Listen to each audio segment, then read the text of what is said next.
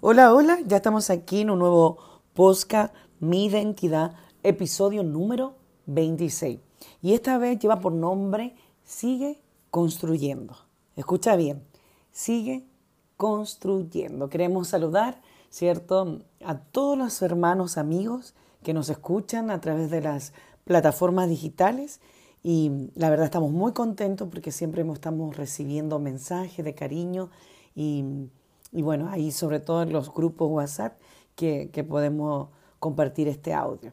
Estamos contentos porque se nos aproxima nuestro año número 4 de aniversario como ministerio y la verdad que nuestro ministerio ha sido un ministerio no convencional, no un ministerio tradicional a lo que estamos acostumbrados a ver, pero hemos visto que hasta aquí el Señor nos ha ayudado, ¿cierto? Hasta aquí el Señor nos ha entregado demasiados frutos. Hemos visto esas almas tras alma en diferentes ciudades, ahora en diferentes países, que el Señor, ¿cierto?, ha traído a nuestra vida a través de nuestro testimonio, a través de nuestros libros, de estos Zoom personalizados, a través de Iderreyut en su tiempo, a través de Madres e Intercesoras, a través de, de familia y así un montón de, de, de actividades que hemos podido hacer con plataformas distintas, eh, usando un poco las tecnologías, aprovechando todo esto de pandemia y la verdad estamos muy, pero muy, muy felices. Así que bendecimos a todas esas mujeres y hombres, muchachos, jóvenes que llegaron a través de esas plataformas, ¿cierto? Digitales a ser parte de nuestro ministerio, a ser parte de una transformación, sobre todo en esa identidad que estaba quizá quebrantada, pero que en Cristo Jesús podemos restaurar. Así que desde ya empezamos a animarnos, ¿cierto?, a celebrar. Vamos a tener el día 28 de octubre, ¿verdad?, nuestro eh, culto online a través de, ¿cierto?, de y a través de Facebook Live. Y bueno, queremos compartir con todos ustedes ese episodio y obviamente el día 29 presencial, como lo hacemos siempre, para poder celebrar en conjunto en nuestra ciudad. Así que muy felices y muy contentos. Bueno, vamos al tema. Estuve visitando Calama. Hoy me encuentro grabando desde la ciudad de Antofagasta, así que bendecimos al norte de Chile. Y la verdad estamos muy contentos por todo lo que Dios ha hecho y por cómo Dios nos respalda a través de su palabra. Y hemos estado aquí eh, predicando eh, de alguien que, que, que yo de verdad encuentro un personaje que deberíamos aprender mucho y es de Nemías.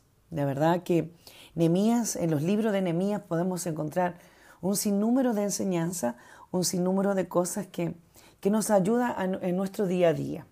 Y quiero empezar leyendo el primer capítulo. Vamos a leer desde el versículo 1 hasta el 8. Amén. Palabra de Nemías hijo de Acalías, aconteció en el mes de Quisleu, en el año 20, estando yo en Susa, capital del reino, que vino Hananí, uno de mis hermanos, con algunos varones de Judá, y le pregunté por los judíos que habían escapado, que habían quedado de la cautividad, y por Jerusalén. Y me dijeron el remanente, los que quedaron de la cautividad allí en la provincia están de gran mal y afrenta, y el muro de Jerusalén derribado y sus puertas quemadas a fuego. Cuando oí estas palabras me senté y lloré e hice duelo por algunos días y ayuné y oré delante de Dios, del Dios de los cielos, y le dije, te ruego, oh Jehová, Dios de los cielos, fuerte, grande, temible, que guarda el pacto y la misericordia a los que le aman y guardan sus mandamientos. Amén. Amén. Qué tremendo. Vamos a orar. Yo quiero orar para aquel que está escuchando en esta mañana, para aquel que quizás detuvo su tiempo para compartir estos pequeños audios digitales. Que el Señor hable directamente a tu mente, a tu espíritu y a tu corazón. Amén. Gracias Señor. Oramos esta mañana, Padre, para que tu iglesia pueda alimentarse, Señor, a través de estos audios, a través de estas enseñanzas, quizás de compartir conversaciones, simple, sencilla, pero directa a nuestro corazón. Señor, abre las mentes, el espíritu de cada uno y principalmente nuestro corazón para que esta palabra quede ahí asignada, ¿cierto?, a nuestra vida y nos pueda ayudar a seguir caminando. En el nombre de Jesús, amén y amén. Nehemías, eh, en, todo, en todo su libro, nos enseña a restaurar, a reedificar, ¿cierto? Y a reconstruir. A veces nosotros, como seres humanos, ¿cierto? Esperamos tener cosas o esperamos que lleguen ciertas situaciones a nuestra vida para poder eh, quizás eh, embarcarnos o, quedarnos en algún tipo de proyecto. Estamos siempre esperando tener algo, tener los recursos. Sin embargo, no caminamos en fe o no caminamos, ¿verdad? Eh, como deberíamos a través de las instrucciones que, que hay en su palabra. Para mí, Nehemías es un hombre ejemplar. Hay cuatro principios que me encantan de él y es que era valiente, fue tenaz, ¿verdad? Fue obediente a Dios, fue determinante en hacer eh, esto que, vamos a hablar más adelante en los próximos capítulos y, además trabajó en equipo. La verdad que me encanta Nehemías porque era un líder que realmente era elocuente, eh, tenía una confianza y una convicción en Dios y una capacidad de poder organizar y eso es importante en nuestras vidas. Y además era instrumento eh, en las manos del Señor. Y entonces a mí me llama la atención porque cuando iniciamos el primer capítulo habla de la oración de Nehemías. Él se le presenta un escenario, ¿cierto? Cuando viene estos hermanos a contarle lo que está pasando con los judíos, lo que está pasando eh, en Jerusalén y de esta cautividad. Entonces, aquí se nos presenta el escenario de la opresión, el escenario del cautiverio, de cierto, de, de las tinieblas hacia el pueblo escogido de Dios. Entonces, Nehemías cuando escucha hablar de este pequeño remanente y de la cautividad que está viviendo y cómo estaban, la situación que estaban los muros de Jerusalén, ¿cierto? Dice, cuando oí esto, en el versículo 4, capítulo 1, estas palabras me senté y lloré. Hice duelo por algunos días y ayuné y lloré delante de Dios de los cielos. Mire qué, qué tremendo. Cuando él vio, y, yo estaba predicando el otro día bajo la danza, ¿cierto? A danza y alaba, como dice eh, la alabanza eh, que escuchaba en ese culto, en toda temporada. Y aquí Nemía nos está hablando de la temporada quizás, ¿cierto? Negativa, la temporada triste, la, temporada del proceso, la temporada de, del desierto, la temporada donde nosotros estamos siendo oprimidos, ¿verdad? Procesados para poder ser mejor creyente, para aprender ciertas cosas, porque Dios siempre, en toda la temporada de, de prueba, de dificultad, Dios siempre nos va a estar haciendo crecer. No hay otra manera. Y mire, se presenta este escenario negativo, escucha esta mala noticia, pero a mí me encanta su primera reacción escuchó estas palabras, se sentó, tuvo una, reacción emocional, lloré, porque quizá, ¿cierto?, se dolió su corazón. Hice duelo, se apartó quizá, tomó un tiempo de reflexión para pensar qué podría hacer. Ayuné y lloré delante del Dios de los cielos. Empieza a reconocer a Dios, empieza a tener esa intimidad de orar y ayunar, ¿cierto?, eh, para Dios. Y dice, y le dije, te ruego, oh Jehová, Dios de los cielos fuerte, el reconocimiento al Rey soberano, al único que es creador de todo, fuerte, grande y temible, que guarda el pacto y la misericordia a los que le aman y guarda sus mandamientos. Si usted lee el capítulo completo, Nehemías le empieza a recordar a Dios, ¿cierto? Y le empieza como a, a, inquietar, ¿cierto? Eh, por favor, atento tus oídos, ten abiertos tus ojos para oír ¿cierto? Dice más adelante, mi oración es de este siervo. Entonces, Nehemías estaba en esa búsqueda de Dios, en esa entrega con Dios, en saber que no había otra solución más grande que ir al quien tiene cierto, respuesta para todo, al que tiene, cierto, esa paz, esa calma, al que puede transformar cada escenario de circunstancia, cada opresión, cada desierto, cada prueba, cada, cierto, cada vez cuando somos probados y pasados por el fuego. Y Nehemías le recuerda en este primer capítulo, porque aquí estamos hablando eh, de la intimidad de Nehemías y el por qué Nehemías estaba buscando de Dios, ¿cierto? Entonces le recuerda en el versículo 8, acuérdate ahora de la palabra que le diste a Moisés tu siervo, diciendo, si vosotros pecareis, yo os dispersaré por los pueblos. Pero si os volvieren a mí y guardareis mis mandamientos y los pusieres por obra, aunque vuestra dispersión fuere hasta el extremo de los cielos, de allí os recogeré y traeré al lugar que escogí para hacer habilitar allí mi nombre.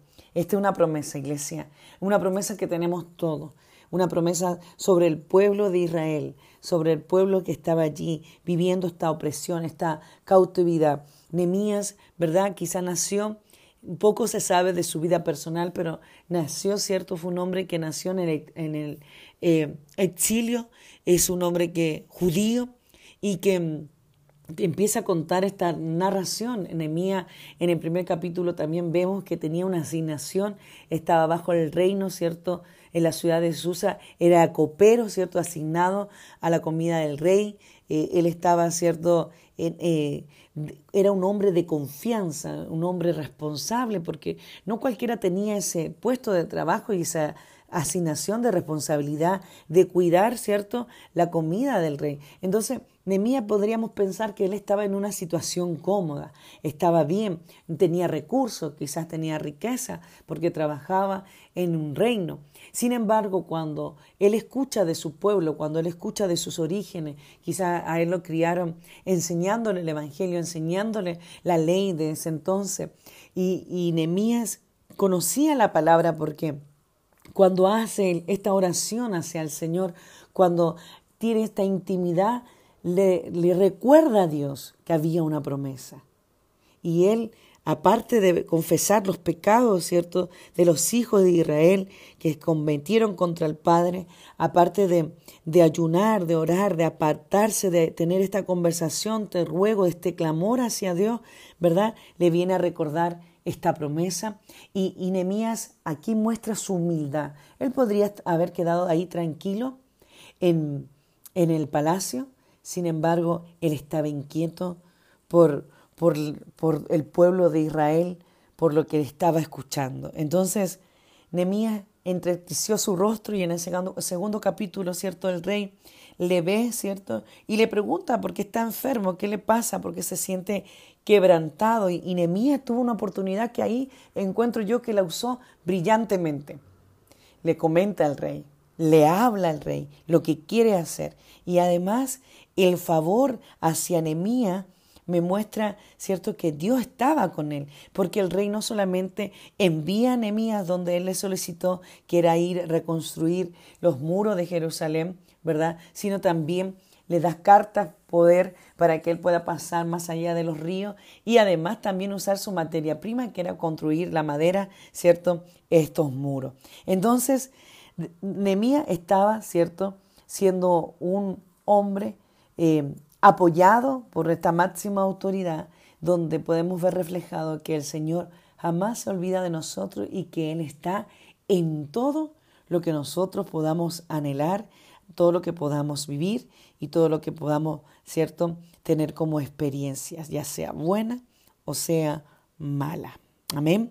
Y bueno, y así sigue el capítulo de Nehemías. Sigue todos los capítulos hasta el, día, hasta el capítulo 6 nos muestran algo.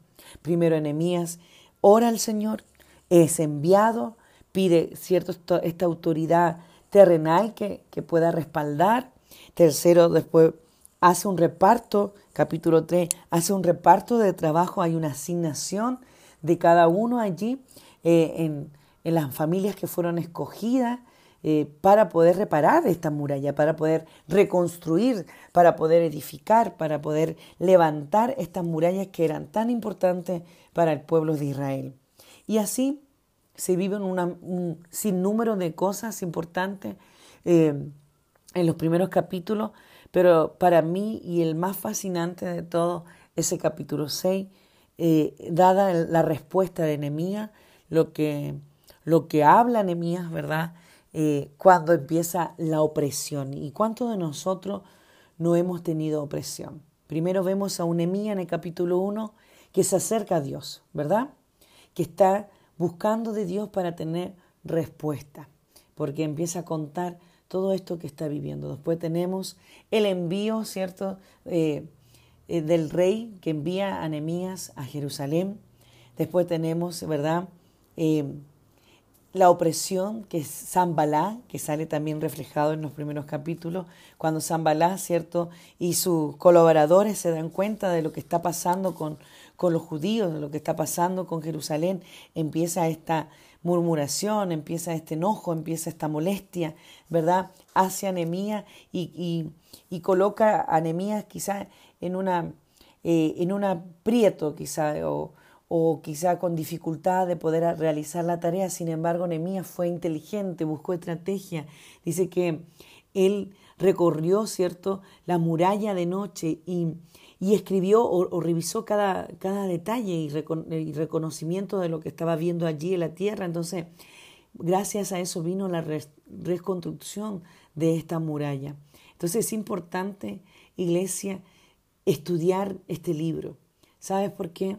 Porque Nehemías usó formas estratégicas.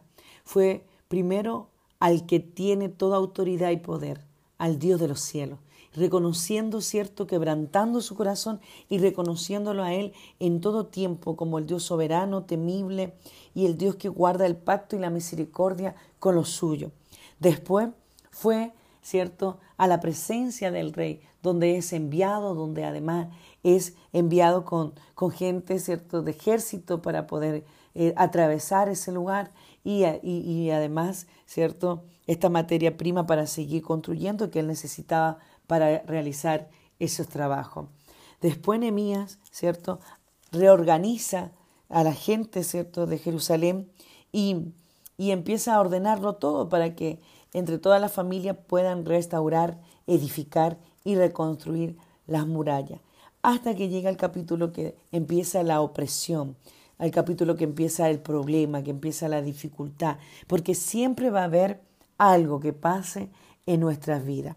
Entonces se levanta, ¿cierto?, estas maquinaciones del enemigo, del adversario, donde el plan de las tinieblas siempre va a querer, ¿cierto?, arruinar lo que Dios ha establecido o lo que Dios asignó, en este caso, para enemigo. Y aquí me quiero detener en el capítulo 6, donde dice, cuando oyeron Zambalá y Tobías y Jesemén el árabe y los demás nuestros enemigos, que yo había edificado el muro y que no quedaba en él portillo, aunque hasta aquel tiempo no había puesto las hojas de la puerta, Zambalá y Jesemén enviaron a decirme, ven, reunano, reunámonos en alguna de las aldeas en el campo de Ono, mas ellos habían pensado hacerme mal y les envié un mensajero diciendo yo hago una gran obra y no puedo ir porque cesaría la obra dejándolo yo para ir a vosotros. Escuche versículo 4 en el capítulo 6. Y enviaron a mí con el mismo asunto hasta cuatro veces y yo le respondí de la misma manera. Amén. Entonces Zambalá envió a, su criado para decirme lo mismo por quinta vez con una carta abierta en sus manos en la cual estaba escrito, se ha oído entre las naciones, y Gazmú lo dice, que tú y los judíos pensáis rebelarlos y que por eso edificas tu muro, con la mira según estas palabras de ser tú su rey. Y así, todo el capítulo 6 nos está hablando, ¿verdad?, de la plan de las tinieblas, las maquinaciones del adversario, del enemigo. Siempre Satanás va a querer hacer algo para que tú te detengas, ya sea en tu vida, en tu trabajo, en tu iglesia, en tu ministerio. Por eso hemos denominado este posca Sigue construyendo. En el camino te vas a encontrar con gente que murmura, gente que te humilla, gente que quizá no conoce de ti, pero habla de ti, gente que te va a sobornar, Satanás que te va a hacer, eh, te va a tentar, ¿cierto? en cada área de tu vida y tantas cosas más Pero sin embargo, cuando tú tienes convicción, cuando tú crees en el Dios que sirve, cuando tú sabes que Dios está allí a pesar de la circunstancia, a pesar del problema, a pesar de la dificultad, tienes esta convicción de este hombre maravilloso como fue Nemías. No debemos olvidar estos principios de este hombre. Primero tuvo valentía, tuvo tenacidad, ¿verdad? Trabajó en equipo, obedeció a lo que estaba establecido por Dios y fue un hombre determinante. Y eso es lo que no debemos dejar de ser, iglesia. Hombres y mujeres determinantes en el servicio de su obra. Y aquí Nemías hablaba de esta obra. No se distrajo, no, no, no miró hacia el lado. A pesar que las tinieblas vinieron, ¿cierto?, a desenfocarlo, a enredar su mente, él no se distrajo y siguió construyendo. A pesar que las tinieblas siguieron, ¿verdad? Hablando y sobornándolo, él siempre estuvo confiado en este Dios maravilloso, eh, trabajando a favor de su pueblo, levantándolo de la cautividad, ¿verdad? De, de este eh, pequeño remanente que había, se había librado de, del reinado de Babilonia, ¿verdad? Que venían sufriendo, pasando los mar, pero que podían reconocer al Dios maravilloso, al Dios soberano, la soberanía de Dios establecida para poder arrepentirse de sus pecados y volver a despertar, a levantarse y a seguir caminando eh, en este camino maravilloso. Así lo veo yo reflejado este capítulo. Nehemías fue un tremendo líder, un líder que tuvo su confianza en el Señor, un líder que fue humilde porque él cuenta esta historia, él comienza relatando esta historia y un líder que tuvo la capacidad de ser determinante, de, de ser organizado y que fue un líder que además tuvo una forma estratégica de poder avanzar en lo que Dios había puesto en su corazón, en, en restaurar las obras, ¿cierto?, eh, de esta muralla, en poder reedificar con lo que estaba roto, con lo que estaba quebrado, lo que estaba quemado, limpiando los escombros de esa muralla, el puro reedificar, reconstruir, ¿cierto? Y restaurar el corazón de este pueblo. Por eso nosotros también debemos pensar que nuestra vida, ¿cierto? Eh, nuestra primera, eh, nuestra vida constantemente debe ser restaurada. Nuestra vida, ¿cierto? Constantemente eh, debe ser edificada, reconstruida. No estemos esperando quizás cuando tengamos un sueño o un anhelo, que las cosas lleguen porque no es así como Dios trabaja. Tú tienes que caminar en fe. Nemías caminó en fe, porque fue, se sometió en la presencia del rey. Y el rey, al ver su rostro, estableció una conversación. Y aquí se empieza a relatar esta historia. Pero por eso es importante, iglesia, que usted le entregue toda opresión, toda carga, todo problema al Dios que servimos. Que usted pueda buscarlo en ese llanto, en ese quebranto, en ese ayuno y en esa oración, reconociendo a Dios como al Dios supremo de todo, como al Dios que todo lo puede, al Dios de lo imposible, aunque estés pasando dificultad, aunque estés pasando un desgano, aunque estés pasando quizá una enfermedad, estés pasando opresión, desierto, cual sea el escenario que estés viviendo. Recuerda que hay un Dios, ¿verdad? Amén. Un Dios grande, temible, fuerte, y el que guarda el pacto con nosotros y la misericordia, ¿cierto? Que le aman. Amén. Recuerde que a través de Jesucristo, a través de esa sangre preciosa, nosotros hoy somos perdonados, somos lavados, somos restaurados, libertados de, de toda cautividad, libertados de las tinieblas, libertados del pecado. Iglesia amada, seamos como eh, Nemías, un tremendo líder, una tremenda persona sin nada, con una gran responsabilidad de poder restaurar a, ¿cierto? a su pueblo. Y cuando vengan los zambalá, ¿verdad? El opositor, aquel que trae las malas noticias, aquel que quiere hacernos tropezar, aquel que quizá está hablando sobre nosotros, murmurando y echándonos quizá cosas negativas, aquel que quizá está provocando tanta situación para que nosotros podamos vivir. No le haga caso, no se desenfoque, sea como Nemía. Él se enfocó en Cristo Jesús, al Dios que servía, al Dios que creía y siguió reconstruyendo, ¿cierto? Siguió reedificando, siguió restaurando. Por eso, iglesia, no te detengas, sigue construyendo, sigue construyendo. Qué largo camino nos resta. Sin duda, Nehemías fue un tremendo, hablamos de los primeros capítulos, fue un tremendo en las cosas del Señor, pero no solamente hizo todo esto, sino que también restauró, ¿cierto?, a este pueblo le dio importancia la construcción de estas murallas, porque cuando eh, pudo, pudo construir, ¿cierto? Los, pueblos así estaban a salvo, no solamente estableció la sinagoga, todo lo que del pueblo acostumbraba, cuidó de los pobres, estableció la fiesta del tabernáculo, bueno, tantas cosas que hizo Nemías, ¿cierto? En, en este nuevo comienzo de Jerusalén. Amén. Así que Así como Nehemías restauró, reedificó y construyó, así tú sigues construyendo en tu vida, en tu vida espiritual, ¿cierto?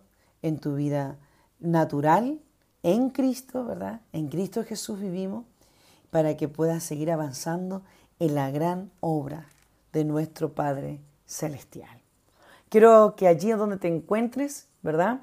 Cierra tus ojos y vamos a hablar. Gracias Señor porque nos das esta palabra tan simple Señor, pero que nos vuelva a recordar que a dónde iremos sino a ti Señor. Siempre tú allí como protagonista de tantas historias bíblicas, porque tú tienes el poder, gloria, majestad, porque tú eres el rey de reyes, Señor. Gracias porque Nehemías, Señor, tenía un corazón humilde, sencillo donde reconoció el pecado, la falta, ¿cierto?, en su pueblo, donde también te hizo recordar, Señor, que había una promesa para tus hijos. Ojalá pudiéramos ser, Señor, como este líder, que su confianza estuvo depositada en ti en todo tiempo. Su capacidad sin duda fue de lo alto para poder reconstruir, para poder reorganizar todo lo que tenía que hacer. Y sin duda fue el instrumento usado para restaurar al pueblo de Dios. Gracias, Padre, por darnos esta palabra, porque edifica nuestro espíritu, edifica nuestra vida. Y sé que debemos seguir construyendo, seguir construyendo, Señor, en este cuarto aniversario que se aproxima de nuestro ministerio. Señor, declaramos esta palabra proféticamente para poder seguir construyendo para tu obra que nada nos desenfoque, que nada nos aparte de tu visión, que nada nos aparte de lo que tú nos enseñas, que nada nos aparte de tu presencia para seguir construyendo aquí en la tierra. Gracias Señor, en el nombre de Jesús entregamos esta oración. Amén y amén. Que Dios nos bendiga. Qué tremendo, ¿no? Qué tremendo episodio, episodio número 26 de estos podcasts mi identidad. Nos despedimos de todos nuestros amigos. Recuerden que el día jueves hay discipulado presencial para IDR Ministerio. El día viernes estamos con el IDR Casa de Paz online para las naciones. Estos cultos a través de Zoom y a través de Facebook Live. El día sábado tenemos nuestro culto general, presencial y también, bueno, estamos trabajando con estos posca cada día, miércoles a partir de las 8 de la mañana. Besos, abrazos, bendiciones a todos nuestros hermanos, a todos los que nos escuchen. Y bueno, te esperamos en un próximo podcast. Bendiciones. Bye bye. Chao, chao.